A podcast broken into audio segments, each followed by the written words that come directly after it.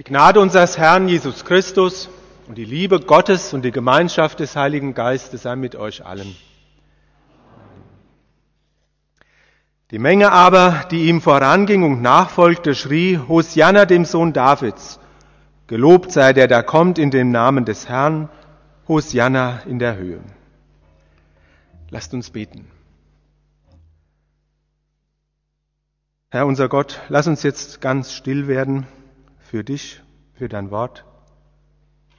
Komm zu uns, hilf uns an dich glauben. Amen. Liebe Brüder und Schwestern im Herrn Christus, erster Advent, Einzug in Jerusalem. Der König kommt, die Menschen jubeln, Sie bringen ihm ihren Lobgesang, sie singen Hosianna und sie breiten Kleider und Zweige auf den Weg als ihre Gabe, als Ausdruck ihrer Freude und auch als Zeichen ihrer Demut. Wenn Herrscher einziehen, dann ist das oft mit Jubel verbunden.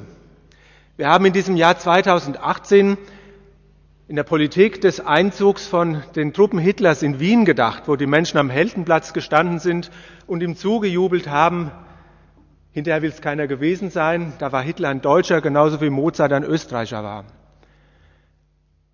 Bei dem Einzug Jesu haben sie hinterher Kreuzige geschrien. Und wie ist es mit uns? Unser Jubel, unseren Lobgesang, den wir heute im Gottesdienst ihm darbringen, unsere Geschenke, die wir Gott darbringen. Gott etwas schenken, uns etwas schenken, das war das Thema der Bezirksjugendtage. Und es war sehr klar, denke ich, dass es euch klar ist und uns allen ist es auch klar, dass wir Gott nichts zu schenken haben, jedenfalls nicht in dem Sinne, so wie es bei einem Herrscher ist. Zum Beispiel bei diesen Kriegstruppen, die in ein Land einziehen, wo die Leute an der Straße stehen und jubeln. Oder es war im Mittelalter schon so, wenn ein König ein Land erobert hat, dann haben die Grafen und was es halt waren, haben ihm Geschenke gebracht als Zeichen ihrer Unterwerfung, aber auch natürlich in der Hoffnung darauf, wenn man dem oben etwas schenkt, dann wird er wohl gnädig mit mir sein. Auf Lateinisch do ut des. Ich gebe dir etwas, damit du mir etwas gibst. Das kennen wir auch alle aus unserem Leben. Wenn das aber von unten nach oben geht, dann wird es schwierig. Wenn Beamte beschenkt werden oder Pfarrer oder Lehrer oder Politiker, dann wird das schwierig. Dann wird aus dem Geschenk eine erwartete Anerkennung, ein Lohn, den ich mir verdiene für eine Leistung, die ich erbringe. Das wird schwierig, wenn es um die Frömmigkeit geht. Die Reformatoren, Martin Luther und seine Leute, die haben darin den Sündenfall schlechthin ausgemacht. Wer Gott versucht, in einen Tauschhandel hineinzuziehen, indem er seine Gaben, sein Gotteslob, seine guten Werke als ein Geschenk an Gott versteht, damit er uns etwas gibt, der landet irgendwann bei der Nötigung. Es gibt eine Geschichte dazu, ich weiß nicht, ob ihr sie kennt, ich will sie erzählen, von einem kleinen Jungen, der vor Weihnachten einen Brief schreibt, er entwirft einen Brief an Jesus ein Wunschzettel für Weihnachten und er beginnt, lieber Herr Jesus, wenn ich den ganzen Dezember bis Heiligabend artig bin und mich benehme, bekomme ich dann einen Computer. Als er Zeilen fertig geschrieben hat, ist er nicht zufrieden und denkt, nein, das halte ich überhaupt nicht durch bis Weihnachten, das ist viel zu lang.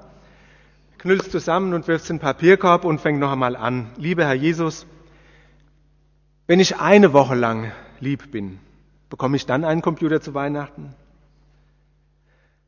Aber als er sich das dann überlegt und er stellt sich seinen Bruder vor und in der Schule seine Leute, dachte er, das schaffe ich auch nicht. Und er wirft auch diesen Brief weg und dann hat er eine Idee und er sieht oben auf dem Schrank eine Marienstatue stehen und die holt er runter und er packt sie in ein Geschirrtuch, tut sie in seine Schreibtischschublade und schließt ab und tut den Schlüssel in seine Tasche. Und dann schreibt er, lieber Herr Jesus, wenn du deine Mutter jemals wiedersehen willst,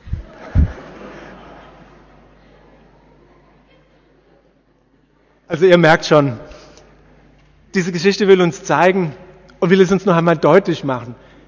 Es gibt vor Gott nichts zu wollen und unsere Geschenke, unsere Gaben, unsere Lieder, unser Hosianna, das wir singen, Das ist nicht ein Geschäft auf Gegenseitigkeit. Es gibt einen jüdischen Bibelausleger, der gesagt hat, auf Englisch, Religion is the art of giving without strings. Religion, Glaube, ist die Kunst zu schenken ohne Fäden. Er meint damit, dass die Geschenke, mit denen man etwas erreichen will, dass das sind wie Fäden, an denen man sie wieder zurückziehen kann. Oder den Menschen, den man mit diesem Geschenk eingefangen hat. Nein, im Glauben ist es nicht so. Im Glauben ist unser Geschenk, unser Gotteslob, unsere Kollekte, unsere guten Gaben, unsere guten Werke etwas anderes. Es sollte aus Liebe heraus sein. In der Geschichte des heutigen Evangeliums ist noch ein anderer Zug, auf den ich euch heute aufmerksam machen möchte. Nicht nur dieses Darbringen von Lob, dieses Hosianna, sondern auch die Sache mit den zwei Eseln. Beim Propheten ist überhaupt nicht die Rede von zwei Eseln. Vielleicht hat sich der Evangelist Matthäus verhört. Ihr alle kennt auch Verhörer, das gibt es bei Schlagern, vor allem bei englischen oder türkischen, dass man etwas ganz anderes hört, als was eigentlich gesungen wird. Ihr kennt das auch bei den Weihnachtsliedern mit dem Ovi oder mit dem Holger also Holger, Holder Knabe im lockigen Haar oder es soll auch ein Kind schon gehört haben, statt Doch, Tochter Zion, Doktor Zion. Also was muss das für ein Doktor sein? Und wer soll seine Tochter sein? Vielleicht hat sich der Evangelist Matthäus verhört, vielleicht hat er auch nicht gewusst, was das hebräische Versmaß ist. Der Esel, das Füllen eines jungen Lasttiers.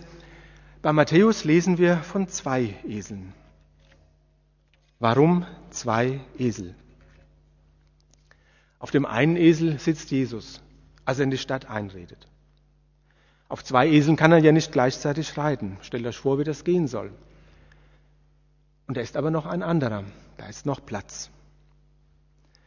Ich könnte mir auch vorstellen, dass eine Absicht dahinter steht.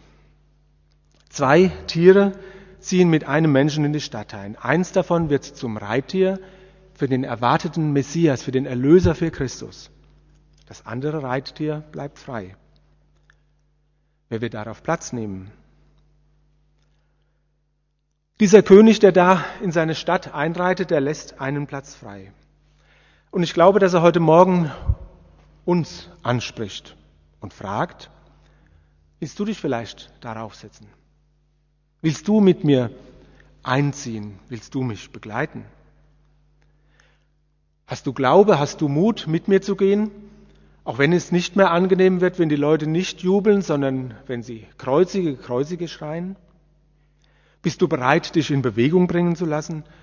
Bist du bereit, mit mir zu gehen? Und was geschieht mit uns, wenn wir diese Frage hören, heute oder jeden Tag? Wenn ich nicht nur zusehe, nicht nur an der Straße stehe, vielleicht juble, vielleicht auch mir das einfach nur angucke, sondern wenn ich mit ihm gehe, Schritt für Schritt, neben ihm. Sanftmütig steht da, sei dieser König und von Herzen demütig. Das griechische Wort, was da steht, es bedeutet, da schwingt noch viel mehr mit, das schwingt auch mit freundlich und mild. Und da klingt eine andere Stelle aus dem Matthäusevangelium an, wo Jesus sagt, ich bin sanftmütig und von Herzen demütig. Darum kommt zu mir, alle, die ihr mühselig und beladen seid. Dieser sanftmütige König, der will uns mitnehmen.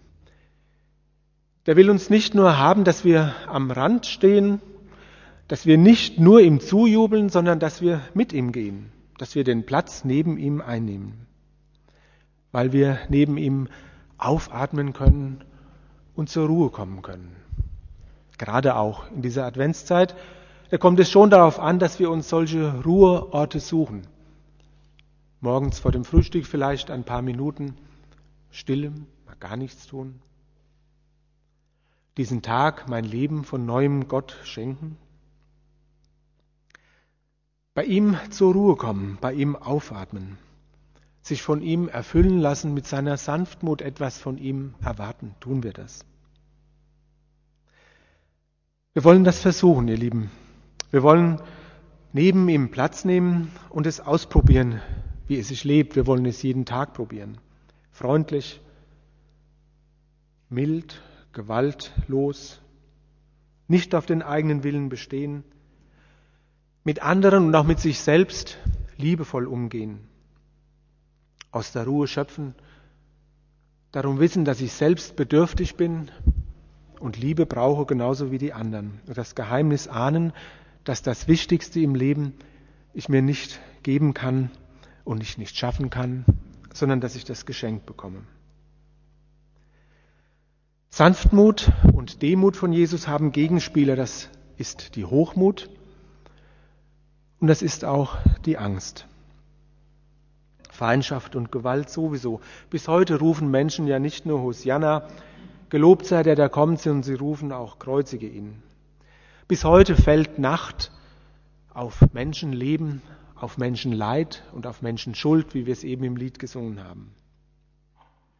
Die Angst, die wir haben, die Angst vor allen Dingen vor den anderen, ist manchmal so groß, als dass Menschen es wagen, barmherzig zu sein und Schritte zu gehen zum Frieden. Wir sehen das in der großen Politik, bei dem Weltwirtschaftsforum und wir sehen es natürlich auch im Kleinen in unserem Leben. Die Angst ist zu groß und trotzdem wollen wir es probieren. Schritt für Schritt. Wir wollen uns in dieser Adventszeit einladen lassen von dem, der da spricht, nehmt auf euch mein Joch und lernt von mir. Lernt von mir. Denn ich bin sanftmütig und von Herzen demütig, so werdet ihr Ruhe finden für eure Seelen. Diese Worte klingen in mir nach. Sanftmütig ist er, auf den wir zugehen und der zu uns gekommen ist. Ich will neben ihm Platz nehmen und ich will mich auf den Weg machen. In dieser Adventszeit und jeden Tag neu. Schritt für Schritt. Amen.